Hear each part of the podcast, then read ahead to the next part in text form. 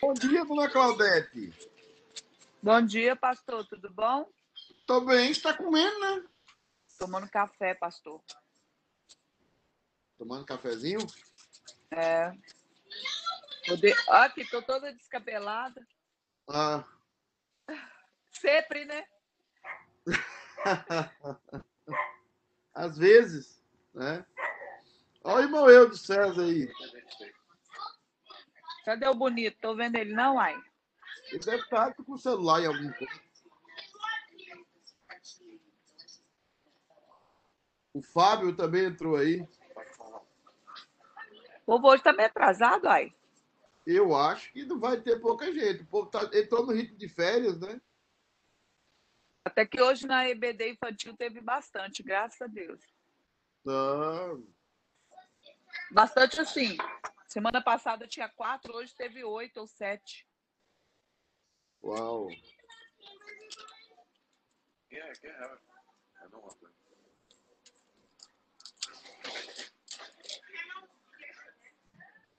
Bom dia, irmãos. Bom dia, Fábio. Bom dia. Bom dia. Você tá feliz, né, Fábio?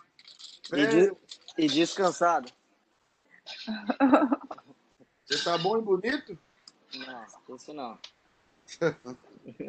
São seus olhos. Ó, Pas- gente.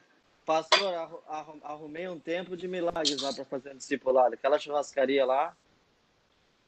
Precisamos Rapaz- fazer um discipulado lá. Qualquer pastor quer fazer um discipulado ali, viu? Que maravilha. O Leandrão se descobrir lá. Ih, não Ah, mais lá. só fica tranquilo, aí ele vai mesmo. Entendeu? E aí, como é que vocês estão? Bom. Não estamos descansados igual você, não, mas nós estamos bom. Também, né? Não, tirar uma semaninha. Olha, eu nem achava que uma semana ia fazer tanta diferença. Tem que levar os meninos naquele parque aquático ali em New Hampshire. É muito legal lá. Vocês já foram? Aonde? Tem um parque aquático que chama Water Country em, ali em New Hampshire. É Ah, Eu muito. já fui lá. Muito bom. É, a criançada. A criançada se diverte pra caramba lá. É, Na verdade, na verdade, Fábio, criança é muito simples, se diverte com qualquer coisa. A gente que é exigente, né? É. Ela falou, a Duda falou que gostou mais de lá do que da, de ir pra Flórida. Parque. Sério? Aham. Gente, eu tô só enviando aqui um, um link pra, pra. O link não chegou pra vocês, não? No Telegram eu usei. Eu também. Hoje é? Hoje é dois. Hoje é oito, né? É oito. A Camila acabou de entrar aqui. Tá, eu, vamos, vamos com o que temos, né? Porque você sabe como é o rei de Deus. Começa com 50, termina com 2. Só os, É. só os escolhidos vencerão, pastor. Claro, então não adianta a gente ficar, né? Vou falar isso na igreja hoje, porque eu vou começar a abrir essa aula para pessoas de fora da igreja, começar a colocar no, porque tem muita gente nova chegando. Eu estava visitando ontem quatro famílias de uma vez. Tem muita gente com sede e vou falar um pouco sobre isso também no culto hoje. Não posso dar vazão para pessoas que não querem, Um né? só. precisa usar a teologia de Jesus, que é com os que querem. É, eu vou compartilhar o conteúdo com vocês. Né? Tá todo mundo aí. Urubu servando.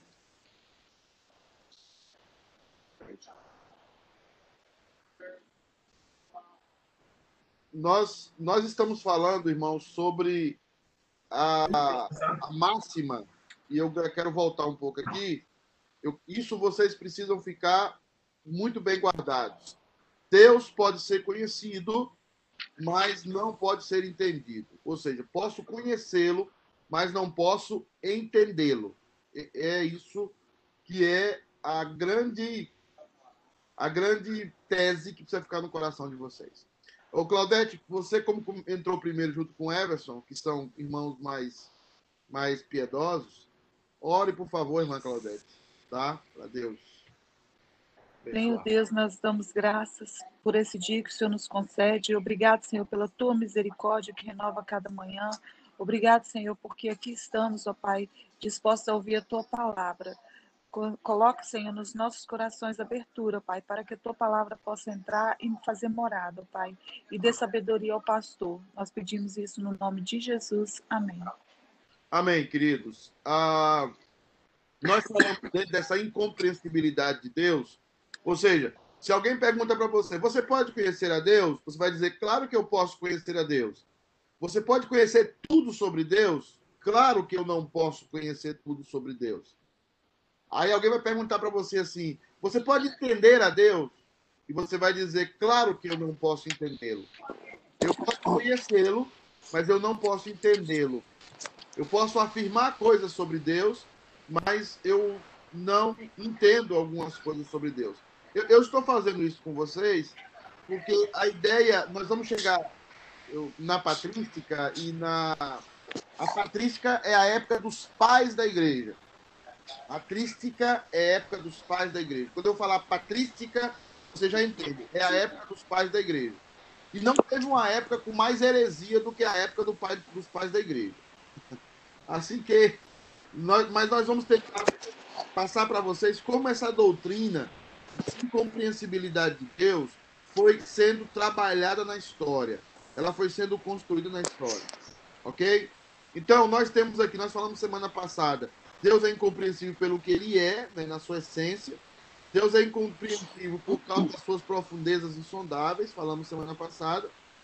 E nós começamos a falar que Deus é incompreensível, né, pelo só um momento.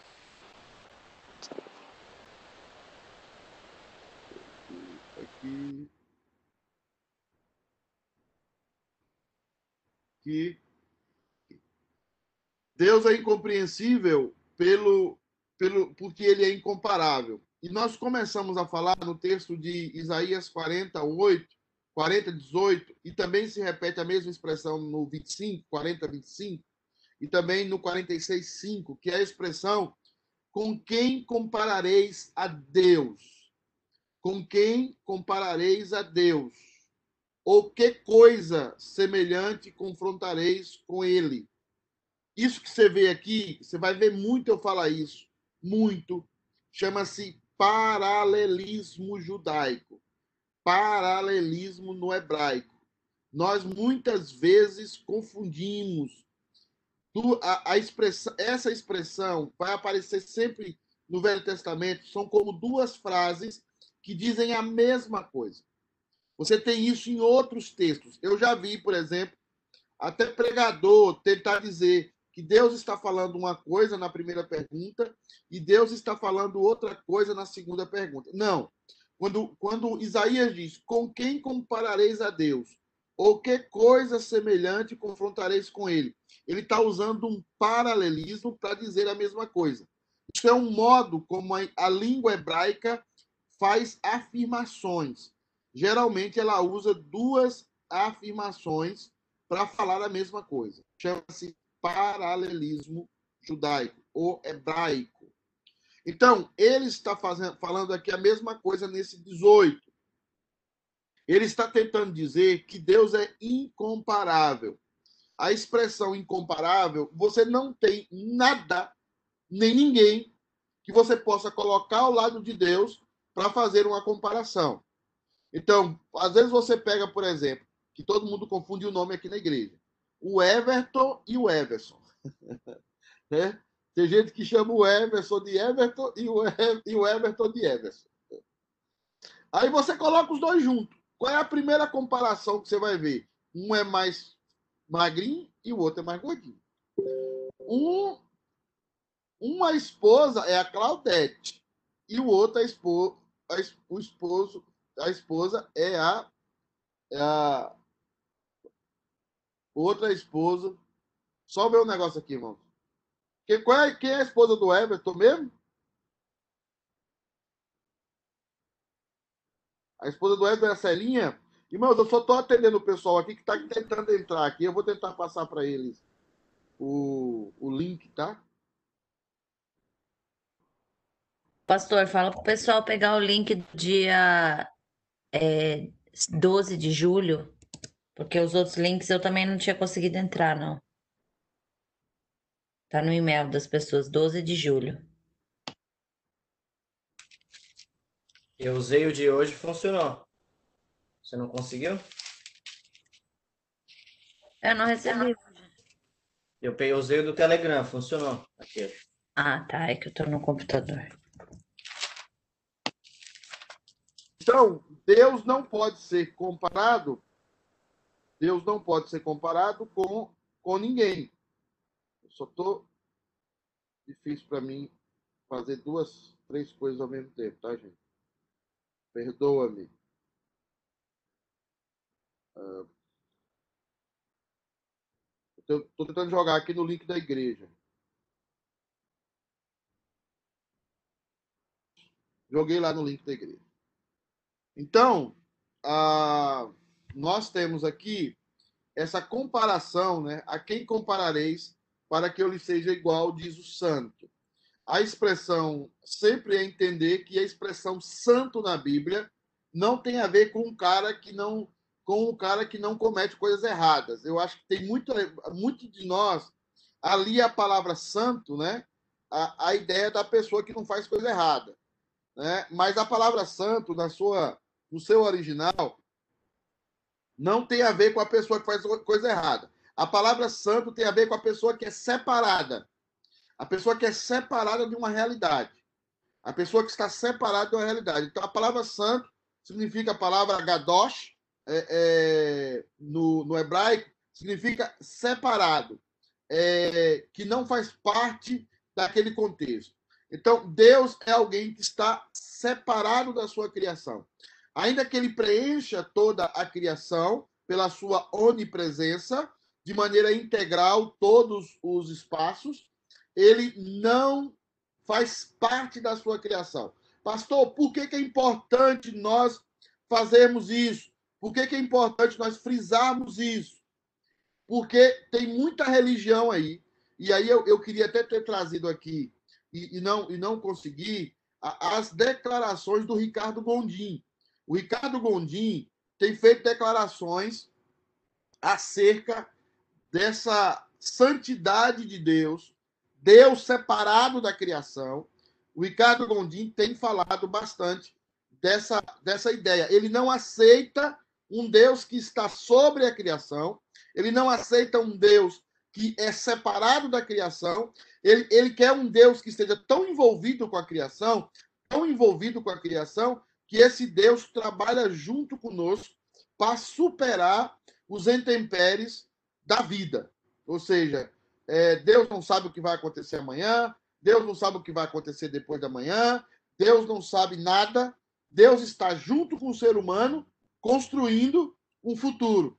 Então, às vezes, Deus perde, às vezes, Deus ganha, às vezes, Deus faz um esforço aqui, ali. Tudo isso ele faz para evitar que Deus seja o responsável pela entrada do mal no mundo. E tudo isso ele faz porque ele não consegue conceber a ideia de que Deus domina sobre o mal, de que Deus é um ser que está sobre todos e sobre tudo. Deus é santo, perceba, ó, presta atenção. Deus é santo, não faz parte do nosso contexto. Ele é separado do nosso contexto. Quando a Bíblia fala que você tem que ser santo, ele está falando que você, apesar de estar no mundo, apesar de não sair do mundo, você precisa viver de um outro contexto, de uma outra forma. Isso é a expressão da palavra santidade. Ok? Isaías 46, 5 diz assim: A quem me comparareis para que eu lhe seja igual? E que coisa semelhante confrontareis comigo? Aí está um paralelismo, duas frases falando a mesma coisa, também usando a palavra com comparação. É muito importante para nós entender essa, essa palavra comparação. Agora, eu vou tentar aqui trazer para vocês. Deixa eu só melhorar aqui uma coisa.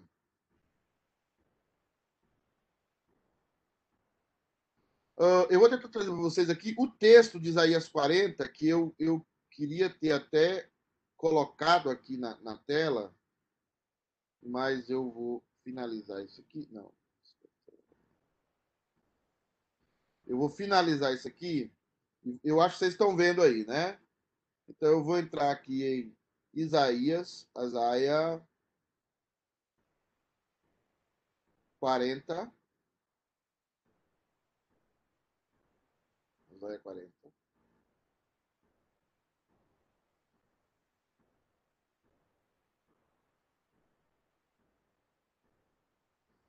Eu quero. Dá, dá para ver aí o texto, né?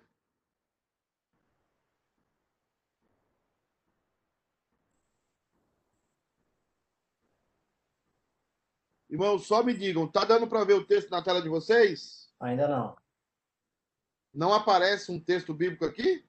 Não, só o slide que é anterior. Ah, ok. Já vou Dá para ver, não. Tentar consertar isso aqui, peraí. Vou compartilhar ele também.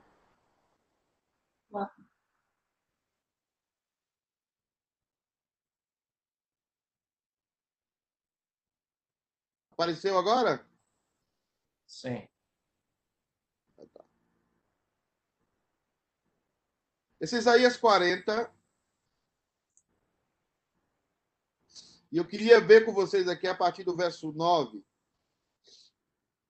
E eu queria que vocês acompanhassem comigo essa leitura. Tá muito pequeno, pastor. Tô meio cego já, viu? Ah, pelo amor de Deus, né? O que, que eu posso? Deixa eu ver aqui se eu consigo melhorar para você, pecador miserável.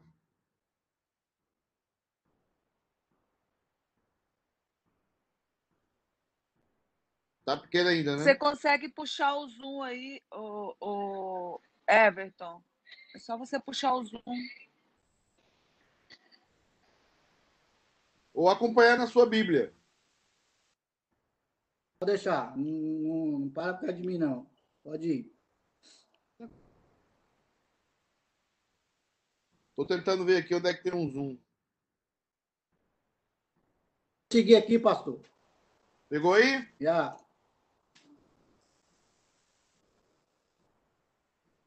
É, não, não tá dando para melhorar. Tá bom. Vamos lá. A partir do versículo 9, tá? Queria que você acompanhasse comigo isso. Tu, ó Sião, que anuncias boas novas, sobe a um monte alto. Tu que anuncias boas novas a Jerusalém, ergue a tua voz fortemente. Levanta, não temas, e diz às cidades de Judá: Eis aí está o vosso Deus. Ele vai apresentar Deus a Israel no momento de cativeiro, no momento de luta ou no momento de pré-cativeiro. Ele quer apresentar Deus de uma forma é, em que nós não vamos compreendê-lo, mas nós vamos conhecê-lo. Então ele diz o seguinte: Eis que o Senhor vocês sabem por que, que a palavra Senhor está em letras maiúsculas? Vocês sabem por quê? Sabe ou não? Deus de Israel, Deus do céu. Hã? Porque é Deus, o Senhor Deus. Porque o nome, do, é, o nome de Deus é escrito em letra maiúscula no, na Bíblia hebraica. Tá vendo aqui? Lord, é, geralmente Lord. Eu estou falando várias traduções aqui, tá? é, no próprio hebraico também, tá? O hebraico lê daqui para lá, tá? Daqui para lá.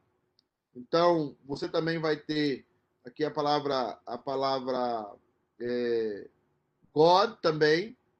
É essa palavrinha aqui, ó. É a palavra God, ó. Tá? Então, essa é ó, e, e é essa palavra é a palavra Deus, né? Então, ele ele essa por que que essa palavra aparece em maiúsculo, né? É, é importante vocês saberem isso. Deixa eu voltar aqui. Essa palavra aparece em maiúsculo não é por causa disso não, tá, Celinha? Porque você vai ter Deus também em maiúsculo, em minúsculo, começando com a letra maiúscula, mas em minúsculo na Bíblia. Então presta atenção aqui.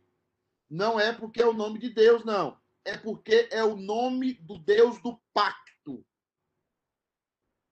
Todas as vezes que todas as letras do nome Deus aparecerem em maiúsculo, geralmente vem a palavra Senhor. É o Deus do pacto. Agora eu pergunto: o que é importante saber sobre o Deus do pacto? Ninguém vai saber, né? O que é importante saber do Deus do pacto, queridos? Por que, que é importante saber que existe um Deus do pacto? Hein, Eudes? Eu estou vendo sua cara aí de boné, Eudes. Por que, que é importante saber um Deus do pacto? Abre o seu microfone.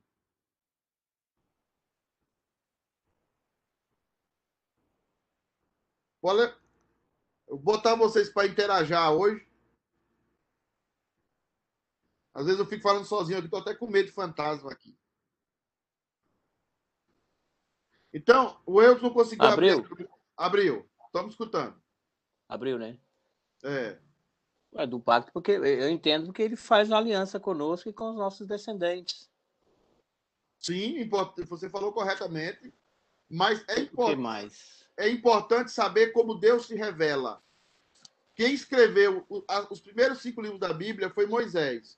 E Moisés trata de revelar, principalmente a partir de Abraão, ele passa a revelar que existe um pacto. O Deus que faz um pacto. Quando nós formos trabalhar em teologia a pactualidade de Deus, como Deus trabalha através de pactos, nós vamos entender por que, que essa palavra aparece garrafal, Senhor. Por que, que Yahvé vem sempre garrafal? Porque I- Yahvé, alguns têm razão, é o nome impronunciável de Deus. Ele é impronunciável porque, principalmente, os judeus tinham-lhe muito respeito a esse nome, mas ele é impronunciável justa- justamente por causa da sua incognoscibilidade. Essa palavra é meio complicada. Por, por- pela sua incompreensibilidade. Deus não pode ser co- compreendido. Mas Deus fez um pacto com Israel. E, e- e aí você tem Jesus Cristo da cruz, que é a o cumprimento total desse pacto. Então, todas as vezes que aparece, aparece a palavra Senhor Deus ou Senhor em letras garrafais, nós estamos tratando ali, ali está fazendo referência ao Deus do pacto, ao Deus que fez uma promessa a Eva, ao Deus que fez uma promessa a Abraão, ao Deus que prometeu que Jesus Cristo, que enviaria o seu Messias.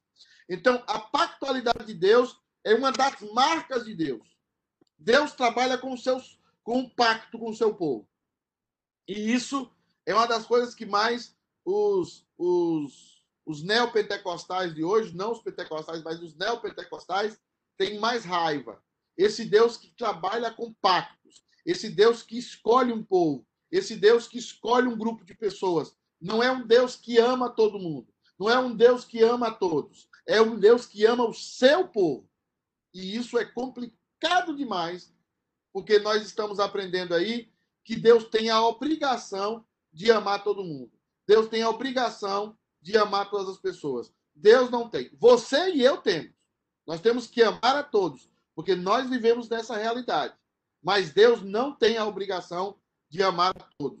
Não é uma função de Deus amar a todas as pessoas. Eu sei que eu estou assustando muita gente, já estou chutando balde de muita coisa, mas eu preciso começar a revelar para vocês o Deus está revelado na Bíblia. E o Deus está revelado na Bíblia não ama todo mundo. O Deus está revelado na Bíblia, ele ama os seus. Ele resolveu fazer um povo seu. Por isso que essa palavra aqui está em letras maiúsculas. E Ricardo Goldin não aceita é, falarmos sobre isso. E ele tem razão, porque naturalmente nenhum homem natural, pela sua própria mente, vai entender esse Deus. Nenhum. Então diz assim: Eis que o Senhor Deus virá com poder. Deixa eu ver se tem algum comentário aqui, porque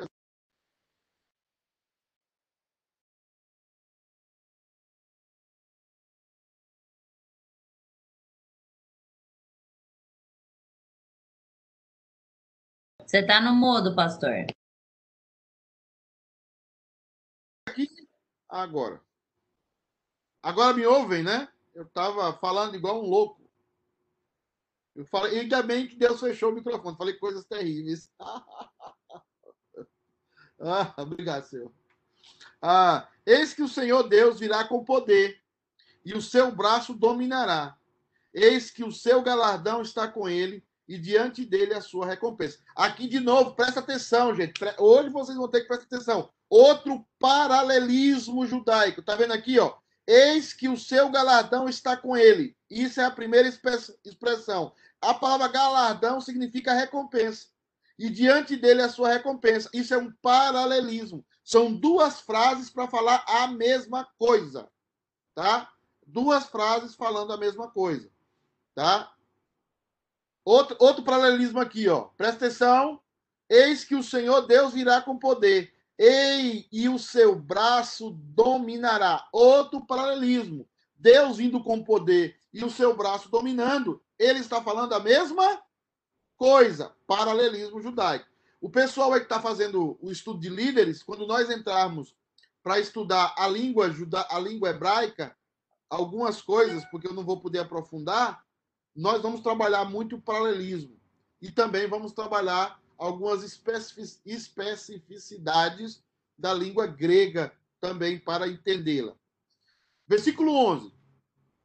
Como pastor, apacentará o seu rebanho. Entre os seus braços recolherá os cordeirinhos e os levará no seio. Aos que amamenta, ele amamentam, ele guiará mansamente. Aí, ele, essa é a promessa. Deus virá, Deus dominará, Deus dará sua recompensa, Deus pastoreará o seu povo.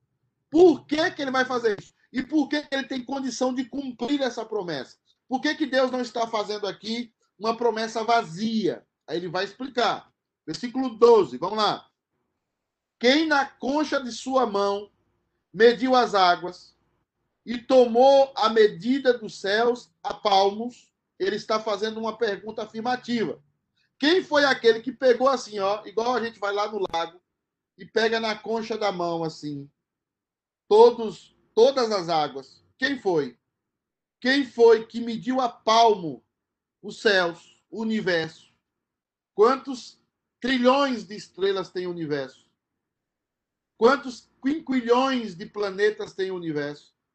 E Deus o mede a palmos.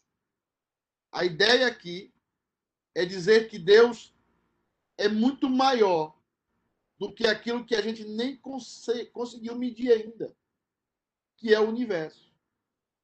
A gente nunca chegou na parede do universo e bateu nela assim, falou: ah, chegamos aqui às fronteiras do universo. Ninguém nunca chegou lá. E possivelmente, pelo tamanho do universo e pelo tamanho que nós somos, nós somos menores do que um átomo para o universo.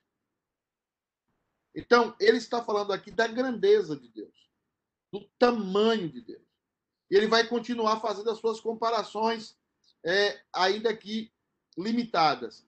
Quem recolheu na terça parte de uma efa o pó da terra e pesou os montes em romana e os outeiros em balança de precisão. Tudo isso aqui, efa, romana, balança de precisão, são as formas como se media, se pesava, as formas métricas daquela época. E ele está dizendo que Deus mede isso de uma forma que o universo, que a Terra, seja como um pó, seja como algo muito pequeno, muito efêmero, balança de precisão. Então, irmãos, Deus está nos passando aqui a ideia de que ele é muito maior do que tudo de que ele preenche todas as coisas. E que você que está aí me escutando aí hoje precisa começar a confiar nele. Porque não existe nada pior, nada mais bruxo, nada mais ligado à feitiçaria do que eu desconfiar de Deus. De que eu desconfiar do poder e, e, e da e da capacidade de Deus saber todas as coisas e ter o controle sobre todas as coisas. Versículo 13. Quem guiou o Espírito do Senhor? Ou como seu conselheiro o ensinou. Essa expressão está em Jó e essa expressão está em Romanos. Quem foi que guiou a Deus? Quem foi que falou, Senhor, faça isso, faça aquilo? Quem foi o conselheiro de Deus? Aí Ricardo Goldinho fica doido. Como é que Deus vai receber conselho meu? Como é que Deus vai receber conselho seu? Tá? Como é? Como é que isso vai acontecer? Como é que Deus vai receber conselho meu? E como é que Deus vai receber conselho seu? Que a Bíblia está falando, quem é que pode ensinar a Deus? Vocês já observaram isso? Eu não vou ler o texto todo, eu queria que vocês lessem em casa, mas eu vou observar isso com vocês aqui, ó, em Jó. Jó, capítulo 42, você vai perceber isso. Que eu já entrei em Jó. Aqui, ó. Ele vai dizer assim: Então respondeu Jó ao Senhor: Bem sei que tudo podes, e nenhum dos teus planos pode ser frustrado. Quem é aquele, como disseste, que sem conhecimento e cobra o conselho? Na verdade, falei do que não entendia, coisas maravilhosas demais para mim, coisas que eu não conhecia. Ele está falando exatamente dessa ideia. Ele conhece a Deus, mas ele não entende a Deus. Mas agora ele sabe que Deus sabe muito mais do que ele, que Deus sabe infinitamente mais do que ele. Aí ele diz o seguinte: Escuta-me, pois, as vias dito, e eu falarei. Eu te perguntarei, e tu me ensinarás. Ele estava dizendo, Deus estava falando: Olha, me escuta, Jó. Me escuta. Eu vou falar e você vai escutar. Você não vai falar nada para mim. Você não vai ensinar nada para mim, Jó. Você não vai dizer para mim o que eu tenho que fazer, Jó. Talvez para você, Jó, tudo tá errado. Talvez para você tudo tá fora do lugar, Jó. Mas para mim não. Para mim não tá. Ah, por que, que me aconteceu isso? Ah, por que passou isso comigo? Ah, por que, que essa situação é assim? Ah, porque eu não consigo isso. Deus está falando isso através aqui do livro de Jó. Eu sei o que eu estou fazendo com você. Eu sei o que eu estou fazendo na sua vida. Eu sei as lágrimas que você tem que derramar e eu sei os sorrisos que você vai ter que dar. Mas eu estou no controle de tudo. Aí Jó declara: Eu te conhecia só de ouvir, mas agora os meus olhos te veem. Ou seja, agora eu sei que o Senhor domina sobre tudo, que nenhum dos teus planos pode ser frustrado. Eu sei que o Senhor é o que faz tudo. Tudo. E eu me abomino e me arrependo. Olha, olha Deus curando, de alguma forma, a, religi a religiosidade de Jó. Porque Jó muitas vezes tentou ter uma conversa com Deus, ter uma, uma, uma audiência com Deus. Ele dizia assim. Mas Deus está dizendo, Jó, eu não preciso ter audiência com você. Você não me convencerá de nada. Você não mudará nada. Eu sou eu que mando, Jó.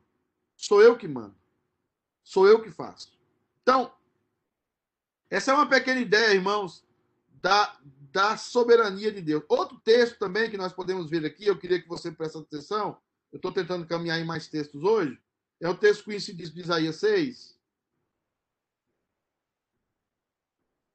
Sim, sim, sim, sim. A esses questionamentos, sim, sim, sim, é, Eudes, é uma referência. Agora, perceba, alguns estudiosos entendem que sim, né? A gente acha também que sim. É, o ano da morte do rei Zias, eu vi o Senhor assentado sobre um alto sublime trono, e as abas de suas vestes enchiam o templo. Essa expressão de Isaías aqui, ó, no ano em que morreu o rei Uzias, já falamos sobre isso. Foi um ano terrível, é o um ano de pandemia. Ano de pandemia. Aí ele vai dizer o seguinte: eu vi o Senhor. Ó, tá vendo com letra minúscula? Ó, presta atenção, gente. Presta atenção. Ó, Senhor com letra minúscula. Tá vendo? Eu vi o Senhor. Aqui não é o Deus do pacto. Mas aqui embaixo, ó, santo, santo, santo. Aí você tem o Deus do pacto. Tá? Aí você tem o Deus do pacto. Então, se você vai aqui, você não tem é, o Deus do pacto. Você não tem o Deus do pacto. Você tem o Adonai, né? No ano da morte do rei Uzias, eu vi o Senhor é, assentado sobre um alto e sublime trono. Aqui já é outro tipo de afirmação sobre Deus. Depois eu volto aqui. Então, ah, perdão.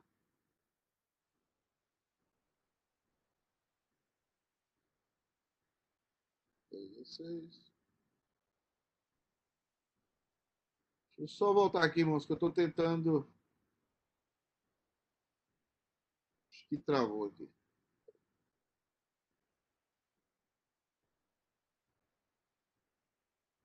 Lorde assentado sobre o alto sublime trono. Aqui também é a mesma coisa. Brasileiro.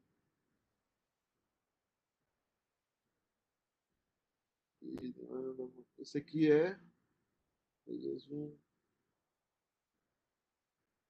Penestai Home, Deus, olha. Azaia. Esse aqui não.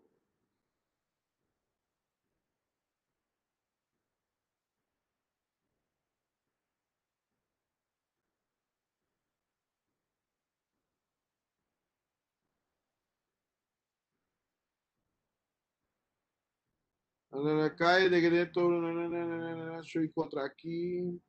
Basileia, Osaias, Edom, Kirion, Kirion.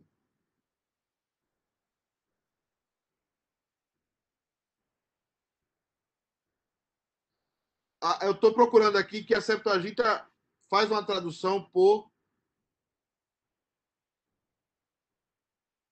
por Kyrios, que é a expressão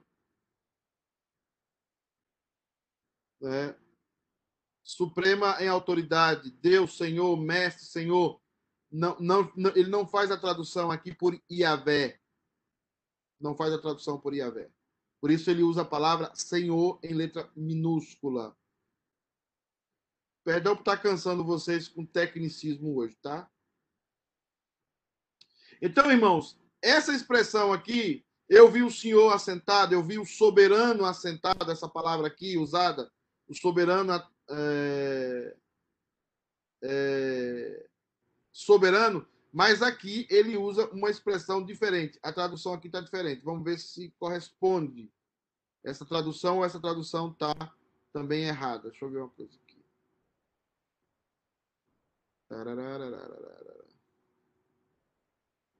Também a expressão é Kyrios. Aqui, ó, Kyrios.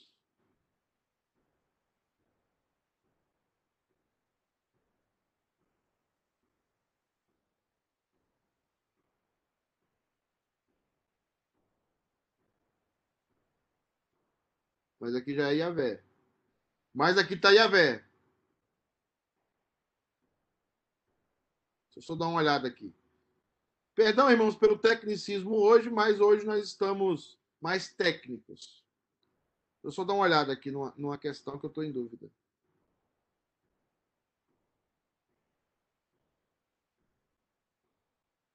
Tararararararara.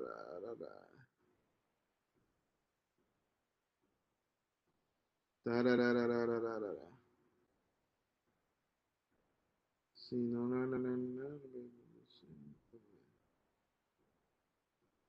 Yes, yeah. Uzias.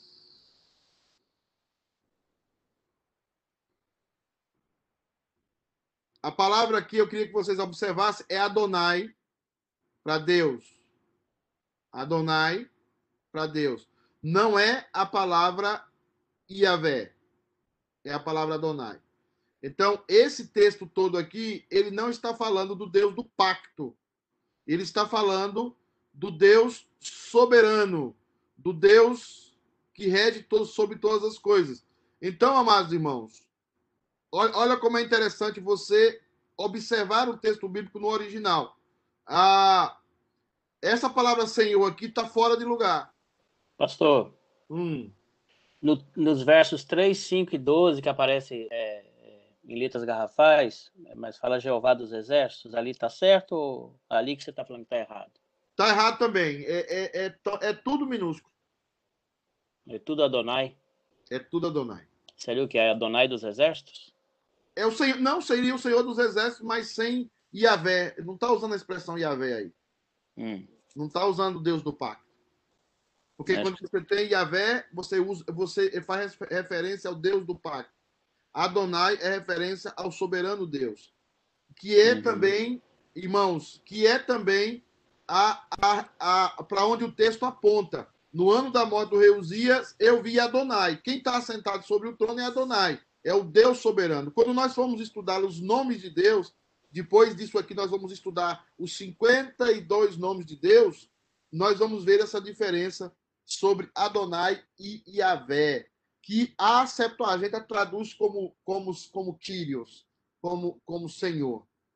Ah, bom, isso é, é um detalhe, desculpa fazer vocês ficarem aí, algum deve estar dormindo, porque esse tecnicismo geralmente aburre, né? Fica boring para muita gente, mas é desse tecnicismo que nascem os textos bíblicos. É desse tecnicismo que a gente consegue interpretar o texto bíblico, tá? Tá, vamos seguir então. Deus é incomparável porque e, e Deus é incompreensível porque ele é incomparável. Nós não podemos comparar ninguém a Deus. Em quinto lugar, queria que você prestasse atenção aí. Deus é incomparável por estar além dos limites espaciais e temporais. O capítulo 12, que nós já lemos, diz assim: Quem na concha de sua mão mediu as águas e tomou a medida dos céus a palmos, quem recolheu na terça parte de uma éfa de, de pó de terra e pesou os montes em romana e os outeiros em balanço de precisão.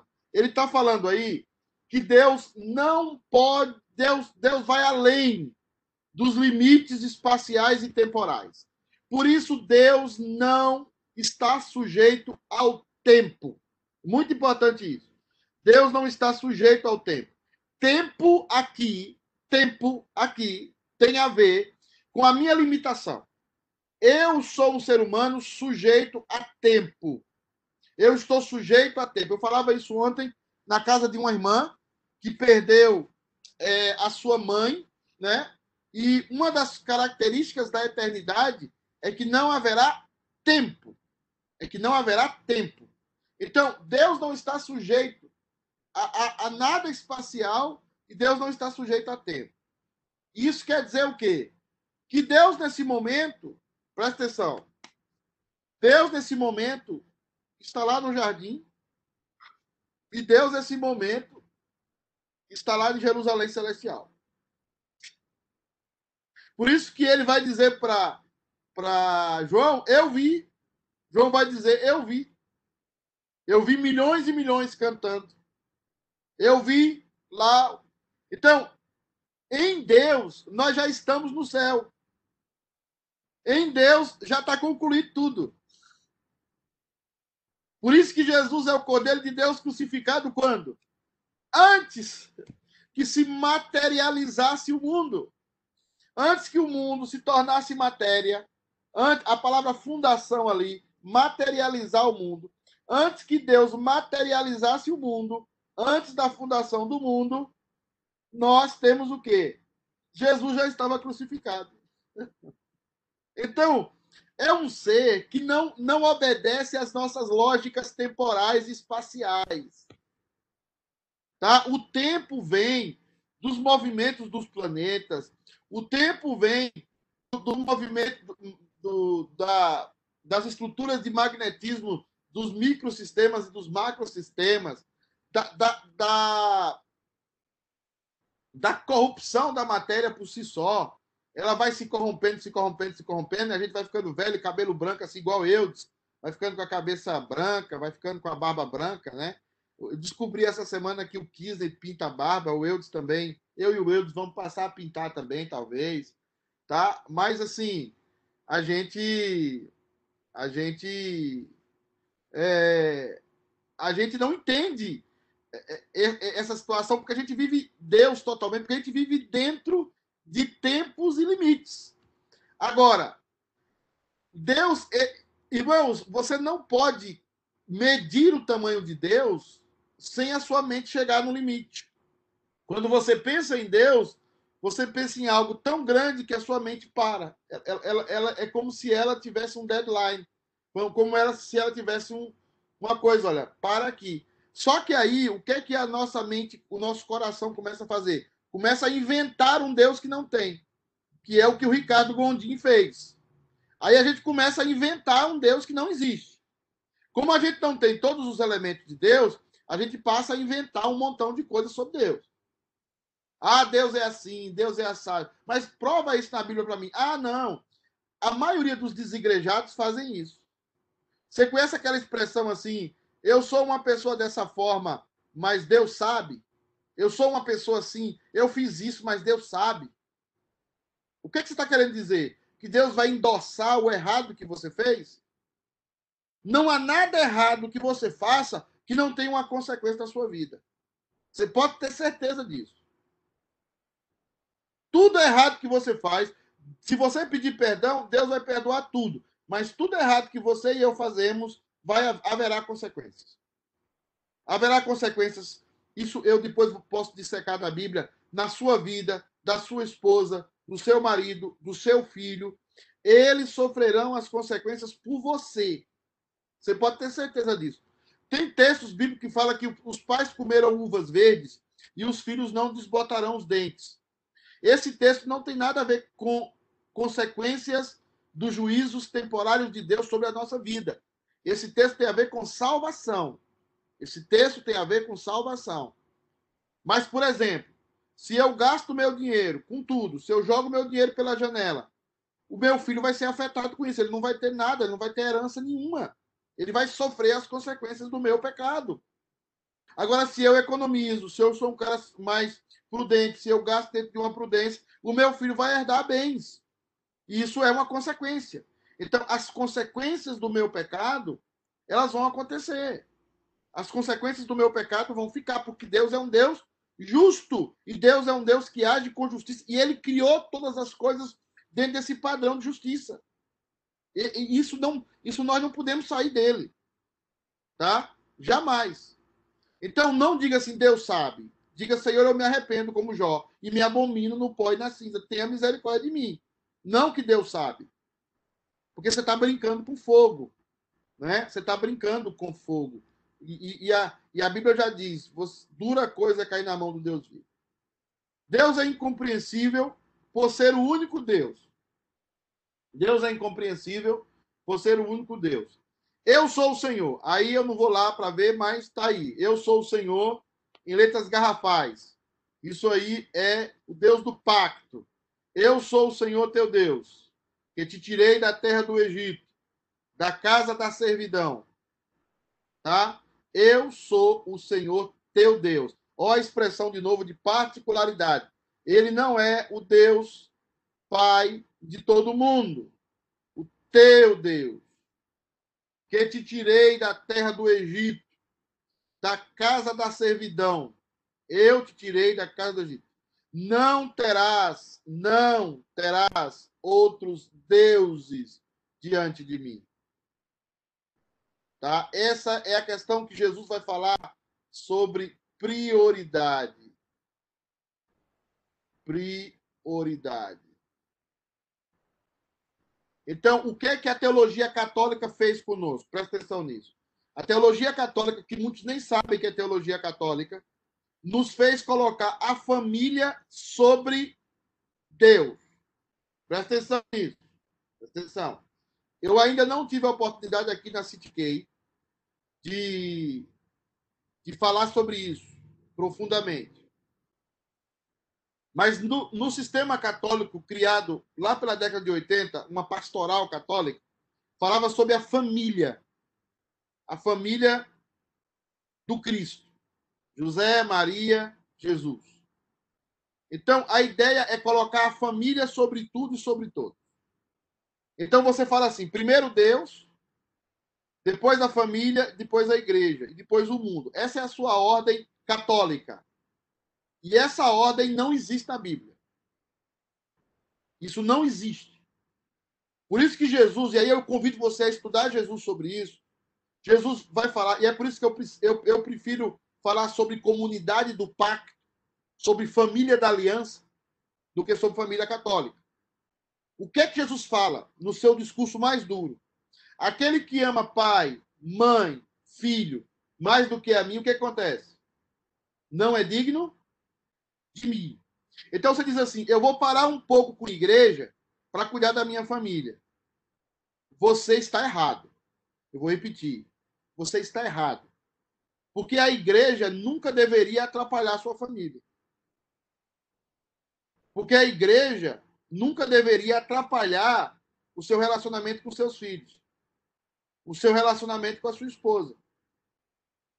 É prova de que você tem uma vida sectária, uma vida católica. Você é um cara, você se veste para ir para a igreja e fala: agora eu vou servir a Deus. Você serve a Deus no seu trabalho, você serve a Deus dentro de casa, você serve a Deus dentro da igreja. Ah, mas a igreja rouba muito o meu tempo. Bem, no sistema presbiteriano você pode definir. Você pode definir algumas coisas. O pastor não manda só, existe um conselho, você tem acesso ao conselho e você pode muito bem trabalhar na sua vida um parâmetro de vida em que todas as áreas da sua vida tenham adoração a Deus e que todas as áreas da sua vida você coloque Deus em primeiro lugar, inclusive quando você cuida da sua esposa, quando você cuida dos seus filhos, você coloca Deus em primeiro lugar. Você coloca a obra de Deus em primeiro lugar. E isso tudo nasce aqui. Não terá outros deuses diante de mim. Existe um livro do Tim Keller que é maravilhoso sobre isso. Ídolos. Esse livro do Tim Keller é muito legal. Ídolos. Você coloca bênçãos de Deus à frente de Deus. E outra coisa que eu queria dizer para você, quando Jesus está falando buscar em primeiro lugar o reino de Deus, ele está falando da igreja. Se você não põe a igreja em primeiro lugar, eu não estou falando instituição. Algumas pessoas sempre confundem quando eu falo isso, como também confundiam quando Jesus falava sobre isso. Eu não estou falando instituição. Eu estou falando o reino de Deus. Quando você lê a Bíblia, como é que você prioriza o reino de Deus? Como é que você prioriza a igreja de Deus, a igreja invisível de Deus. Quando você a coloca em primeiro lugar. Foi por isso que Jesus chegou para Pedro e falou: Pedro, segue-me. E Pedro deixou tudo e seguiu Jesus. É por isso que quando você vê é, Moisés, Moisés deixou tudo, deixou sua família e foi fazer o seu ministério. Porque o que Jesus quer dizer no seu discurso é: se você ama o seu filho, se você tem outros deuses, a palavra amor ali é a palavra que remete à idolatria. Se você tem outros deuses, o seu trabalho, o seu dinheiro, o seu esposo. Por isso que tem gente que casa e fica pior. Tem gente que casa com um cara que só atrapalha a vida dele, a vida dela, e casa com alguém que só atrapalha a vida dele. Casou e ficou pior. Porque a sua vida tem que ser pautada por, pelo seu chamado. Você, foi, você tem um ministério, você ama a igreja? Você é cristão? É. Então quem é que pauta a sua vida? O seu serviço à igreja. Os dons que você tem é para servir a igreja. Tudo que você tem é para servir a igreja. Agora, o dia que a igreja atrapalha você de servir a sua casa, como de servir a igreja, parte da igreja que é também a sua casa, algum problema está acontecendo provavelmente com você. Na divisão do seu tempo, na estrutura do seu tempo, na confiança que se você tem ou não desse Deus, se esse Deus é o único Deus mesmo para você, ou tem outros deuses. Por isso que a Bíblia fala que não podemos servir a dois senhores. Eu não posso servir a Deus e a riquezas. Aí você pensa, não, eu não sou uma pessoa que serve a riqueza. Mas você não deixa o seu trabalho. O modo como você trata o seu trabalho é muito mais responsável do que como você trata a igreja. E aí você fala, eu sou, ah, minha prioridade é o rei de Deus. Não é. Ah, eu não tenho dinheiro como prioridade. Tem.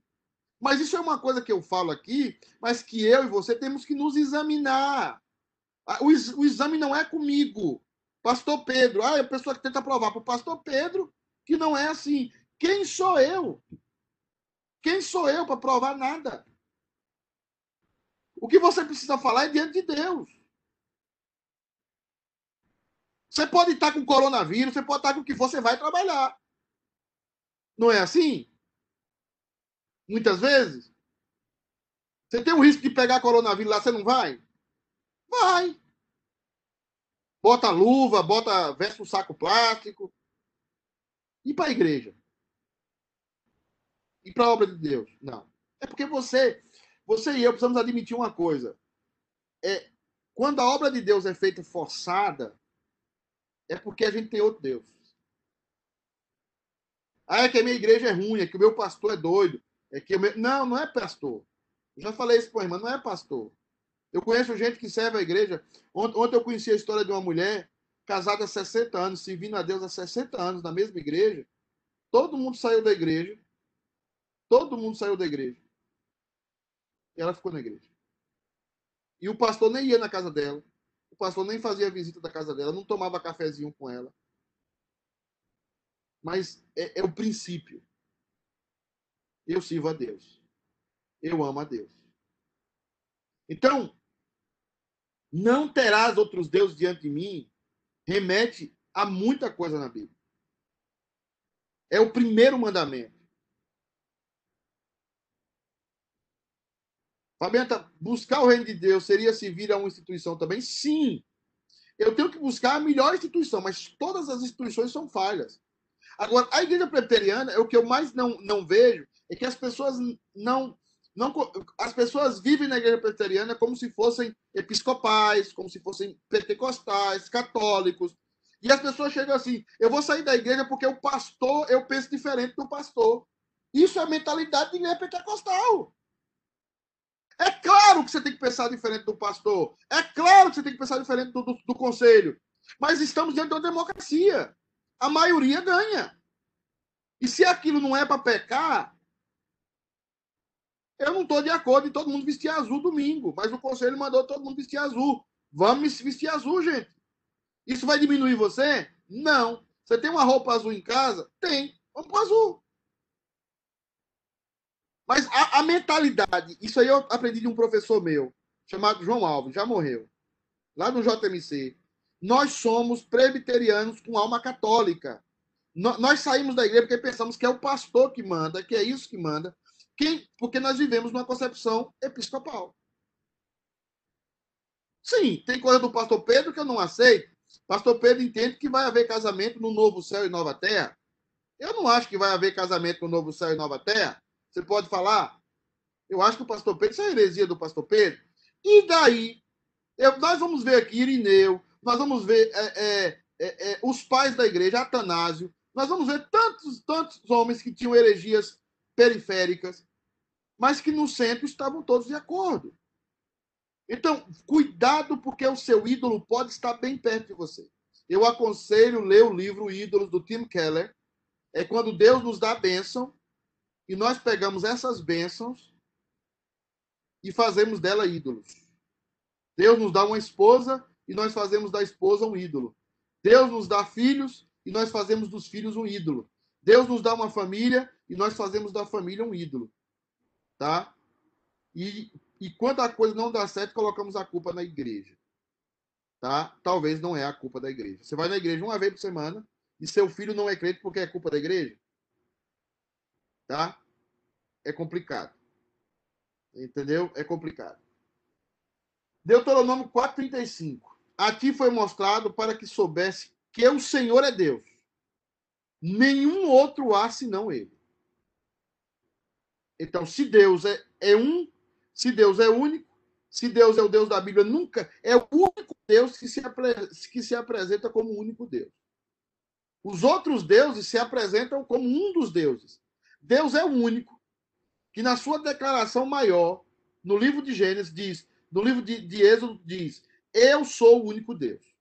Não tem outro, não terás outros deuses. Eu não aceito vocês é, com Baal, com, com Astarode, com qualquer outro tipo de Deus. Eu não aceito. Eu sou o único. Então, o, o único Deus que eu sirvo é o Jeová, o Pai do nosso Senhor e Salvador Jesus Cristo. Eu não sirvo mais a nada. E o que, e o que ele revelou na sua palavra. E é isso que nós estamos vendo a crise hoje. A crise é essa. Nós, nós temos que matar esse Deus. Nós temos que fazer guerra contra esse Deus. Nós temos que construir uma Babel que vai até o céu e lá nós vamos derrocar esse Deus. Porque esse Deus é único e ele tem leis que não me agradam. Ele, ele tem coisas que não me agradam. Então, Deus é incompreensível porque ele é único e nós devemos obedecê-lo e não questioná-lo. Por isso, hoje saberás e refletirás no teu coração que só o Senhor é Deus em cima no céu e embaixo da terra, nem um outro há. Não há santo como o Senhor. Santo, de novo, já falei com vocês, não há um ser separado da criação como o Senhor, porque não há outro além de ti.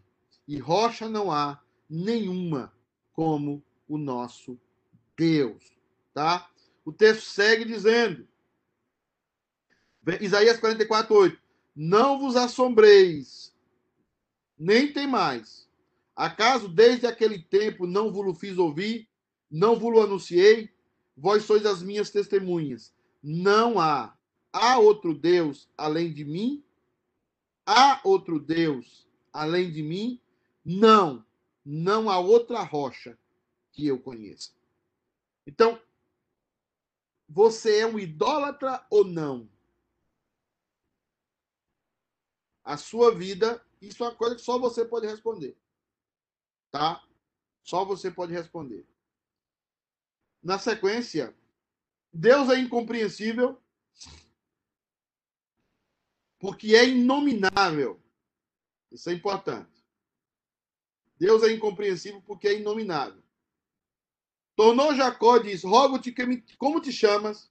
Respondeu ele: Por que perguntas pelo meu nome? E o abençoou ali. Deus, toda o meu nome me resume. O meu nome me limita. Nome da Bíblia tem a ver com a limitação. Nome na Bíblia tem a ver com limitar alguma coisa. Quando eu defino algo, você pergunta para mim, o que é uma pedra? Diga, uma pedra é um movimento do solo que se condensou por milhares de anos e se condensou de tal forma se tornou uma rocha, os, os elementos se, se fundiram. Eu estou definindo aquilo. Uma vez que eu defino algo, eu limito. Definir é limitar. Presta atenção nisso. Definir é limitar. Quando eu defino algo, é limitar. O que é isso? É um carro. Eu tô, estou dizendo que não é um avião. Eu estou dizendo que não é uma carroça. Eu estou dizendo que não é um, um alimento. Eu estou dizendo que é um carro. Uma vez que eu limito,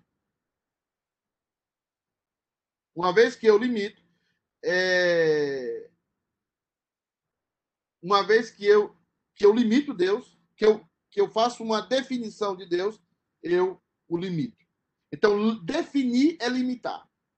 Tá? Quando eu explico algo, quando eu defino algo, eu estou limitando. Por isso que Deus não pode ser explicável exaustivamente. Porque o dia que eu explicar Deus, Deus é isso e acabou, eu limitei Deus.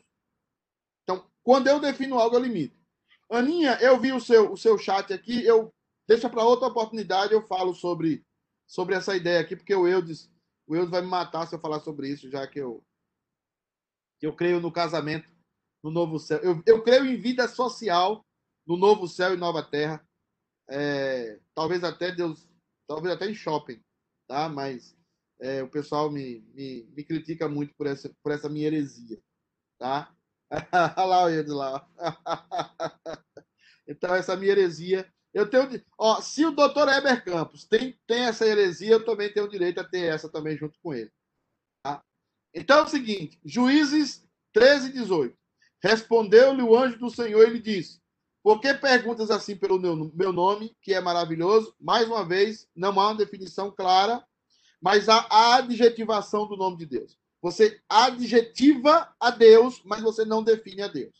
Adjetivar aqui é falar partes de um ser muito ilimitado, mas esses adjetivos são verdadeiros. Ele é santo, ele é poderoso, ele é amoroso, ele é justo. Isso é uma adjetivação, mas não é uma definição. Não é uma definição cabal. É partes, vamos dizer assim, de um Deus que é muito maior e muito mais imenso do que isso. Provérbios 33. Não aprendi a sabedoria, nem tenho conhecimento do santo. Né? Porque um menino nos nasceu, um filho se nos deu, o governo está sobre os seus ombros e o seu nome será maravilhoso, conselheiro, Deus forte, Pai da eternidade, príncipe da paz. Adjetivação, adjetivação e não definição. Eu sei o que ele revela que ele diz que é, mas eu não consigo colocar todos esses adjetivos dentro de uma bacia e dizer Deus é isso. E limitar Deus. E fazer uma limitação. Por exemplo, quando eu penso assim, quem é um presbítero que assiste todos os cultos? Quem é um presbítero que está na igreja sempre? Quem é um presbítero que é muito chatinho, que não atende telefone? Quem é um presbítero até eu, eu sei, Eudes, tá? Eu já sei que é o Eudes, tá? Então você define já o Eudes. E esse é o Eudes. Acabou. Você já define o Eudes. Tá? Quem, quem é um pastor cabeção, gritão, exagerado, é, é um homem que né, fala pelos cotovelos, é, tal. Quem é esse cara? O pastor Pedro. Você já define, né? O pastor Pedro, é, o pastor Pedro é limitado e ele pode ser de, e ele é definível. Mas Deus não é. Você sabe, você tem adjetivos sobre Deus, mas você não tem como conectá-los totalmente. Por isso, quando nós estudarmos é, os atributos comunicáveis e incomunicáveis, você verá que não dá para conectar todos os atributos de Deus e fazer uma definição, porque Deus é indefinido. Deus é incompreensível. O texto majoritário, né? Êxodo 3,14, assim: Disse Deus a Moisés: Eu sou o que sou. Disse mais: Assim dirá aos filhos de Israel: Eu sou, me enviou a vós outros. Agora presta atenção aqui, ó. Eu vejo, eu estou acabando o tempo, já, já estourei meu tempo, mas eu quero que você entenda. Se você tiver tempo hoje pela manhã, pela, pela tarde, leia o Evangelho de João, todo. Acho que são 16 capítulos, né, Eudes? 16? João é 16 capítulos ou não? 21 capítulos? Você quer 16? A 16 é o texto que eu estou na cabeça. 20, 16 não, 21 capítulos. Leia esses 21 capítulos hoje. Leia os 21 capítulos hoje. Você vai grifar, presta atenção, você vai grifar todas as vezes é, o livro, a palavra eu sou em João.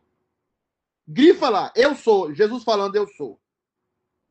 Você verá que Jesus está, que João está fazendo uma referência, que o próprio Jesus está fazendo a referência ao Deus revelado aqui, ó, em Êxodo 3,14. Eu sou. Você e eu não somos. Você e eu estamos aqui e amanhã não estamos. Você e eu estamos aqui desaparecendo. O único ser que sustenta todas as coisas pela palavra do seu poder é Deus. Deus é o sustentáculo de tudo. Ele é a força motriz de tudo. Ele é que sustenta todas as coisas. Todos nós nos movemos, sentimos e existimos nele. Eu não tenho autonomia. Eu não posso dar vida ao meu filho. Eu não posso dar vida à minha esposa. Eu não posso dar vida à minha família. Eu me movo e eu existo em Deus. Ele é o único que eu sou. Agora leia João todo o evangelho hoje, 21 capítulos. E eu quero convidar você a grifar toda vez que você encontrar a palavra eu sou. Se não der hoje, leia durante a semana. Eu sou a porta. Eu sou o bom pastor. Eu sou o caminho. Eu sou a verdade. Eu sou a vida. Eu sou, eu sou, eu sou, eu sou, eu sou. Você verá quantas vezes Jesus vai usar essa expressão, que é a expressão que eu falei domingo, ego em mim, ego em mim. Eu sou, só eu sou. Eu sou. Eu sou a videira verdadeira. Veja lá o quantas vezes Jesus vai falar: Eu sou. Eu sou maior do que o templo. Ele vai dizer. Ele vai usar essa expressão. E, e isso é porque irritava tanto os fariseus. Porque ele sempre é. E Jesus é a revelação exata dele. Jesus é a plenitude da divindade. É, ele é. Eu sou. Eu sou. Tá? Eu sou. Ah, para terminar aqui, eu vou ver, eu quero terminar porque semana que vem, semana que vem, se Deus permitir, eu só quero, eu vou entrar aqui, ó. Eu, Deus é incompreensível porque é inacessível. Eu vou deixar isso aqui para semana que vem. Nós vamos falar sobre a inace- inacessibilidade de Deus. E depois, nós vamos falar sobre história da igreja. E você vai ver como essa doutrina foi construída, desde a patrística até os dias atuais. Como é que hoje é encarado a doutrina da incompreensibilidade de Deus? Então, nós vamos sair da patrística e vamos chegar até o- a teologia aberta, né? a teologia relacional hoje, que é uma heresia do Ricardo Gondim, do Caio Fábio. E nós vamos tentar construir, fazer um resumo, desde a patrística, porque essa doutrina da incompreensibilidade de Deus é o que está na baila hoje, é o que está na, na pista de dança hoje, é essa doutrina. Tá bom, meus queridos? Deus abençoe vocês. Vou parar um pouco aqui para saber quem está com a gente, saudar o povo, aqueles que estão conosco. Você pode abrir o seu microfone, tá? Eu estou vendo aqui o Eudes, eu estou vendo a Camila que abriu a boca 200 vezes hoje. Jesus, toma conta. Parece que à noite, parece que. te- Depois você pergunta pro Hernando. Parece que lá na Camila teve mimiguita, viu, Hernando? Hein? O que é? Camila teve mimiguita. Mimiguita. Depois você sabe o que Eu não sei o que é isso. Não, o que é isso? Essa expressão que só o Hernando sabe. Todo mundo tem que... O presbítero Iraci apareceu aí também, né? Enviar as minhas condolências ao presbítero Iraci, porque o Cruzeiro não classificou nem para a semifinal do Campeonato Mineiro. É, também o presbítero Gilmar está aí com a gente, né? O, o presbítero Kisney também está com a gente, né? Não sei o que Kisney está fazendo. O que Kisney Kisney está fazendo? É a primeira vez que Kisney está aqui, Luiz. Aí, moço. Entrou agora, então. Eles estão esperando. Já é a próxima aula, deve ser. É espião. Marta Lima, que hoje estava calada. Aula. Anne estava aqui com a gente hoje. É, al- alguns já saíram com medo. O Kisner é espião aí, tá? Hã? O Kisner tá de espião. Ou é o Kisna ou é a Julimari. Um dos dois. É, você vê que não, que não- ele nem responde nem mostra a cara aí. Isso aí pode ser reflexo de mimiguita. Entendeu? A Martinha também tá, ainda tá na praia tá aí todo mundo. A Martinha ainda tá na praia, né? Tá Ó, o, Everton tá aí, espero que ele esteja melhor da coluna dele, tá? Pra ver se a Celinha também tá ali olhando pra ele de rabo de olho falou assim: você converte, rapaz. também tem, tem a Ana Flávia e o Clebão ali, os dois, casal 20. Deus abençoe. Meus irmãos, hoje nós teremos culto às sete, seis horas. Temos muitas visitas hoje. Eu estou dando prioridade a irmãos que querem trazer visitas. Então, nós provavelmente teremos muitas visitas, pessoas que vocês não conhecem, quem estará no culto hoje conosco, conhecem, é, que estão querendo se aproximar para a nossa igreja. Então, Deus abençoe vocês. A Luciane também está aí, a Lu, que tava opera- operou, Deus abençoe. Nilminha, que eu estou com a saudade da comida da Nilma. Tem que chegar e fazer uma comida boa. Bora, vem. Porque tem casa aqui que eu desejo comer uma, uma muqueca é, capixaba, mas não faz para pobre. Esse pastor tem que ter uma casa primeiro para fazer. Depois que o pastor compra uma casa, aí, aí come lá nessa casa, porque é uma maravilha. Né? Tá bom, irmãos. Parabéns, irmã Claudete, pelo programa de ontem. Fábio, continue com suas férias. Muito obrigado por estar aqui com a gente. Deus abençoe vocês. E aos que estiverem inscritos, nos vemos no culto logo mais. Tchau, um abraço. Tchau. Tchau, obrigado. Um abraço pra vocês. Tchau.